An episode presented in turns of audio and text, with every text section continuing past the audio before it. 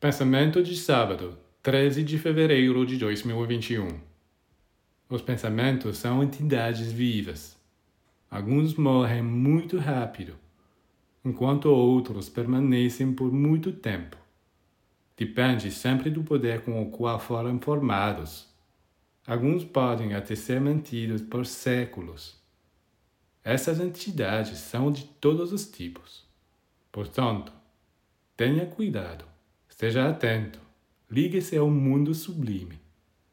Aquele que deixa sua cabeça, sua alma, seu coração aberto a todos os vagabundos do espaço será sua vítima.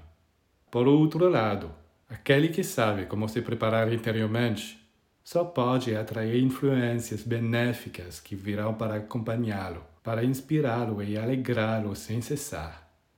O discípulo que conhece estas realidades procura rodear-se apenas de trabalhadores luminosos que virão para ajudá-lo em seu trabalho.